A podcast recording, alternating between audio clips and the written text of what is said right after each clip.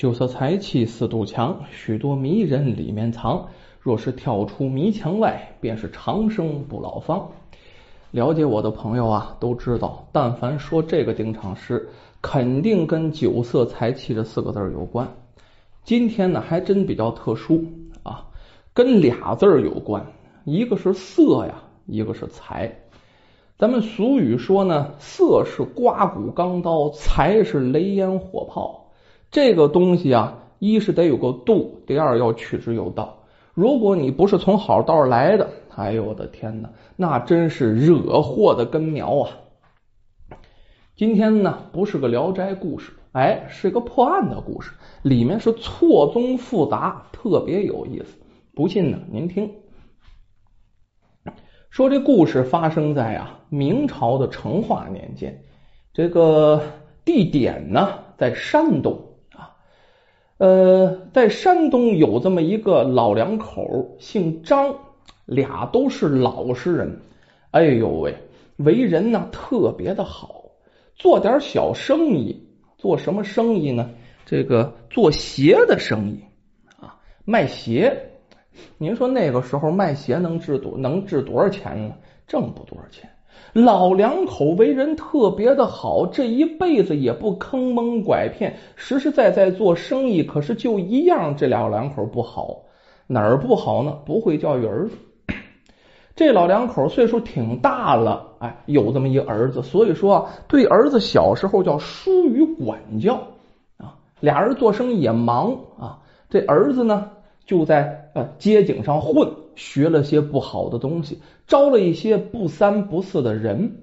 这儿子叫张二，给他八个字的形容：好吃懒做。这四个字还好，接下来就不行了，叫偷鸡摸狗，愿意偷，还是个惯盗啊。说白了，现在就是这个偷偷摸摸的小地痞子，就这么个人。看儿子这样，你说老两口能不着急吗？能少说他们吗？不能啊！不知道说了多少回，可是呢，这张二也就不听啊。爹妈给那点钱呢，是根本也就不够，于是自己呀就偷。后来老两口啊，把家里的钱呢凑了一凑，可以说是东拼西凑哈，多少年的积蓄攒了一攒，给这张二呢找了一个叫李翠花的媳妇儿，希望呢他能管住张二。小两口子好好过日子。要说这李翠花啊，长得是真不错，有几分姿色。咱不说呢，在整个镇上算首屈一指，但是呢，在这条街上吧，街里街坊吧，哎，这李翠花啊，哎，算是这个哎顶尖的这个媳妇了。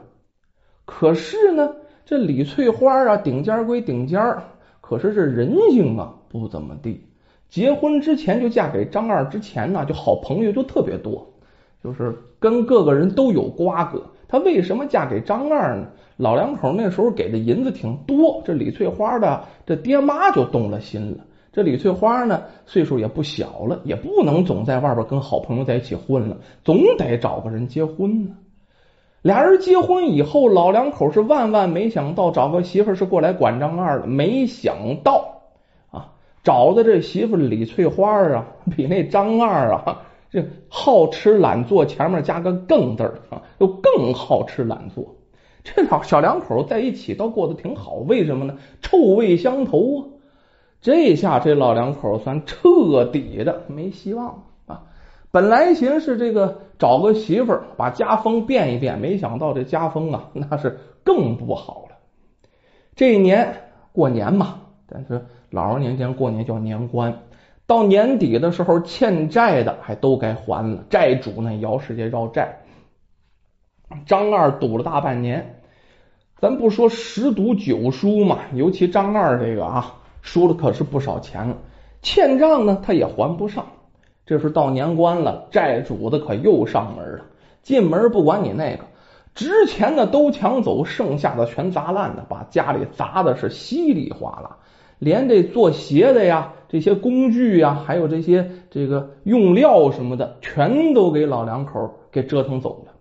你说这老两口经过这么一折腾，又气又怕，两个人是双双病倒在床上，这一口气没提上来。没过几天，老两口相继离世，都没出这正月前啊，元宵节都没过呢，老两口就相继离世了。临走之前还剩最后一口气的时候啊，这个把这张二的小两口喊到床前，那叫涕泪横流啊！这老人知道自己俩都不行了啊，劝这小两口：你们得痛改前非，好好做人呢。我们俩管不了你们了啊！这个我们俩走了之后，你们如果还像以前那样，那那你们就完了呀！到这个时候啊，你就是个兽啊，就不是人。到这个时候也得感动啊！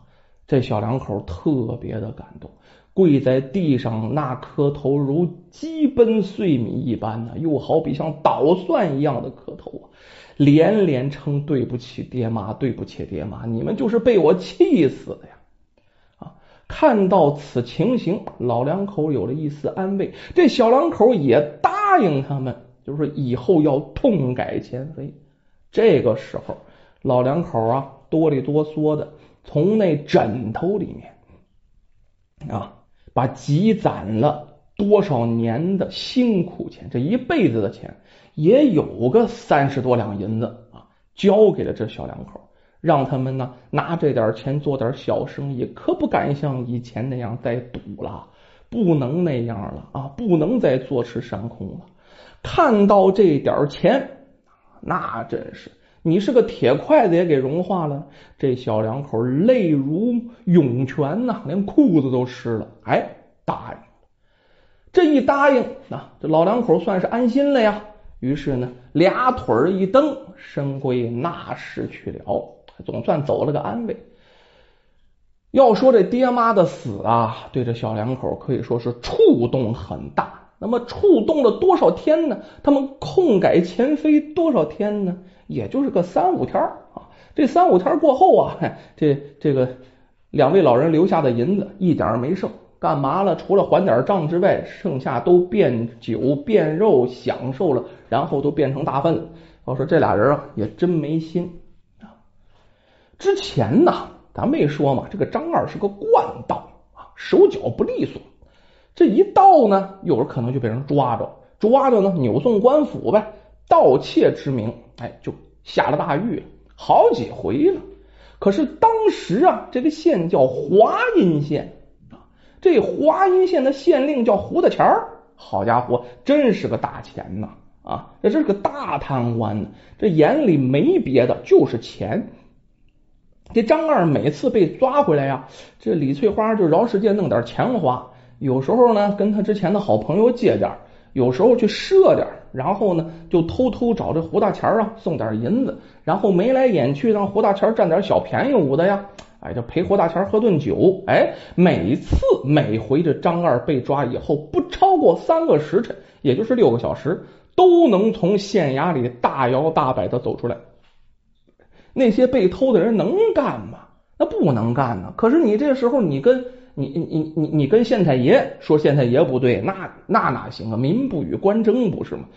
于是呢，只能是忍气吞声，那肚子里是一肚火。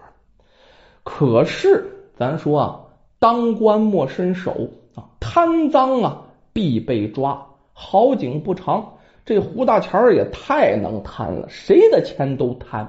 你说贪时间长了，这个能不被发现吗？哎。时间长了，就因为这贪赃枉法呀，把乌纱帽给混丢了。不单单混丢了乌纱帽，自己还锒铛入狱。这胡大钱本身就被抓起来了啊，然后叫革职查办。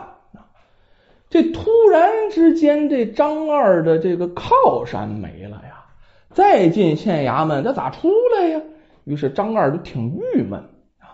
就只能盼着呀，等新来个知县跟胡大钱一样，这个有规矩啊。这个咱说什么有规矩啊？就是肯收钱，哎，好打交道。那个他就方便了，在本地呀还能晃一晃，偶尔呢弄点东西还能贴补一下家用。再说你怎么弄啊？就偷点是吧？可是新上任的知县这人叫柳玉山。这个人呢，四个字的评语：清正廉明。再给四个字儿：刚正不阿，好官一位。那在当时啊，朝野当中也是著了名的一个清官。他上任的第一天，就把华阴县里最有名的恶霸李三刀给抓进了大牢。就一来就明白了，之前呢内查外调，弄明白这李三刀手上有人命了啊！这当地一恶霸呀，谁都不敢惹呀啊！来了我就找这这个这个这个硬头货，我收拾啊！上来就把李三刀给抓了。这李三刀的老婆懂事儿啊，李三刀老婆带着银子，哎就去找着。柳玉山啊，送了好几回银子，这银子咱这么说可是不少，不是几两几十两啊，大几百两、上千两银子。可是带着银子怎么去的，就这么给撵出来了。不到一个月，三推六问的，李三刀身上有一十三条人命案，或跟他有关系。或者就是他亲手动的，你说这李三刀是不是个恶霸？于是查明以后，咔不拉嚓嚓，就把李三刀啊就地正法砍了头了。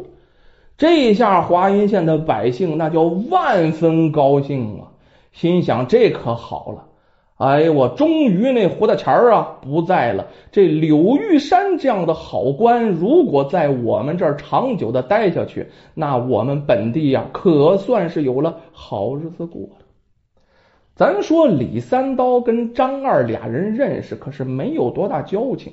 但是李三刀被砍头，这张二啊非常的震撼。为什么？那李三刀势力比我可大多了。他都被砍了，那我得老实点。于是这张二啊，老实了很长时间。咱没说，这张二没什么营生啊，这不会些什么东西，就是个偷啊，坑蒙拐骗的。这你不让他偷，不让他坑，不让他蒙，不让他拐，不让他骗，不是这歪门邪道不让他做了。这家里没多少积蓄。这坐吃山空啊，这可不行。眼看家里这点东西啊是越来越少，当的当，卖的卖，这日子是一天不如一天。到这一天啊，去晃晃这盐罐子，连买盐的钱都没有了。这两口子再也坐不住了，不行啊！这样下去啊，得活活被饿死啊！俩人没有手艺，怎么办呢？走投无路之下，俩人一商量，这么办吧，咱呢重操旧业吧，还得偷啊！咱没说嘛，要说没手艺也是冤枉了。张二，张二啊，有门手艺，就是会偷啊。咱说打定主意以后啊，第二天李翠花匆匆的从外边就跑进来了啊，把门呐咣当一声关上，小声的说：“有个发财的门路，你做不做呀？”咱说这张二在家正打蔫呢，不知道下一步怎么办。说偷好啊，偷谁去？是不是？那得经过精密的计算。一听媳妇这话，精神为之一振呢。啊，小母狗眼啪就瞪大了，然后骂骂咧咧的说：“啥门路？赶快说，少他妈给我绕圈子！”这李翠花啊，把这嘴凑在张二的这个耳边，轻轻的说：“我刚上街上买菜。”啊，正好两个公差说话，说县衙从各地征缴上来的税赋银子都已经到县衙了，就放在县衙的后院屋里。他们搬的，听说一万多两。好家伙，那句话怎么说呢？清酒红人面，叫财帛动人心呐！一万多两银子呀，哈哈哈！就这一万多两这几个字儿，张二一听。好家伙，心里这小虫啊，哎，这个恶念呢，一点点又被勾了出来。哎，可是他不傻呀，他知道偷窃官银可不像平常偷鸡摸狗那种小事弄不好这脑袋瓜就没了呀！啊，我这吃饭的家伙事儿丢了，我要那么多银子干什么呀？张二压了一口酒，哎，这太危险了吧！感觉有点手足无措，这李翠花当时脸呱嗒就落下来了啊！之前啊，这小脸笑得红扑扑的，现在这脸啪嗒都落，脸色不好看啊！舍得一身剐，敢把皇帝拉下马，你是不是男人了？这点事都不敢做呀？咱说嘛，那老话讲，家有贤妻，男人不做横事儿。列位，您神家里有一个这个劝你向善的老婆，你就好好保住吧。你遇上李翠花这样的货啊，想不死都不行，是不是？这往棺材里给你填你的，回头把钉还给你钉上。看到李翠花质疑自己的能力，一般老头受不了这个。张二就觉得我这自尊心受到了伤害。另外呢，我也没别的手艺，我要再偷都不敢偷了。那你说这我我就不值钱了？那以后这李翠花还不得嘲笑死我？想到这一扬脖，把碗里呢还剩二两多白酒，一口都干了，大声喊道：“借着酒劲儿，干就干啊！我张二他妈的，我怕过谁？这借着酒劲儿，酒壮怂人胆嘛。于是从这一天开始，俩人就开始计划三天以后这天晚上好怎么好呢？”月黑风高啊啊！那句话怎么说来着？偷风不偷月，偷雨不偷雪。为什么月黑风高适合偷啊？你大月亮地儿，好家伙，谁都瞅得真真的，你去偷那不行啊！就月亮太高不行啊！哎，刮风可以啊，刮风你去偷啊，弄个响动空空舞的，大家都觉得是风刮门啊，风刮床啊，这是可以的啊。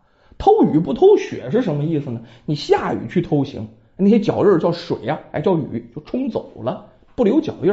偷雪那行，你下着大雪去偷，那好人一看啊，这东西丢了，那顺着脚印找吧，直接都找到你炕炕眼前，找你家门口。所以说呢，叫这个这个偷风不偷月，偷雨不偷雪，这是偷儿之间的一段俗话啊。咱说三天以后他要下手的这天晚上，这天叫月黑风高啊。街上啊，一个人都没有，只有几声狗时而不时的叫，叫风声掩的，也听不见声。这张二啊，惯道抱着一捆柴火，悄悄的来到了县衙门前，四处张望，看没有人，然后掏出火石，打着了火，把这捆干柴就点着了，然后呢，顺着县衙啊，这门前嘛。哎，顺着门前大墙，啪，就扔进了县衙里。顿时啊，那叫火光四射。这走水了，对县衙还了得？当时都是木质结构，县衙里顿时就乱成一片。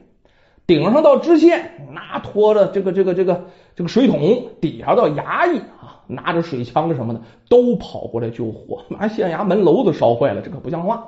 后院看守银子的衙役这个时候也到前面帮忙了。没想到这个，看到自己调虎离山计成功之后，张二是兴奋异常啊！然后马上要到县衙的后院翻墙，对他不叫事啊啊！翻身上墙进到后院，撬开房库的铜锁，这开锁对他来说不叫事找的万能钥匙一捅，或者是啊弄个千斤一坠，这锁就开了。这银子进去一万多两啊！列位，一万多两银子可不少啊，拿不动啊啊！这怎么办？于是啊，这张二就拿了一千多两，就能背这些了。再背多了，上墙就费事事了。然后匆匆回家。两个人呢，也就是张二跟他媳妇李翠花啊，看着这白花花的银子呀，哎呀，乐的都不行。多长时间没看过十两以上的银子了？这穷了多少日子了？哎，俩人啊有经验，当天晚上两口子就把这银子二八分成了两份，一个二百两，一个八百两。哎，这不一千两银子吗？然后呢，多到那个埋到了灶房里，就是厨房里；少的那个埋到了床底下。他们觉得这件事神不知鬼不觉啊。可是后来还真有人知道了，那么是怎么知道的？两个人又是怎么被抓的呢？哎，我们下回再说。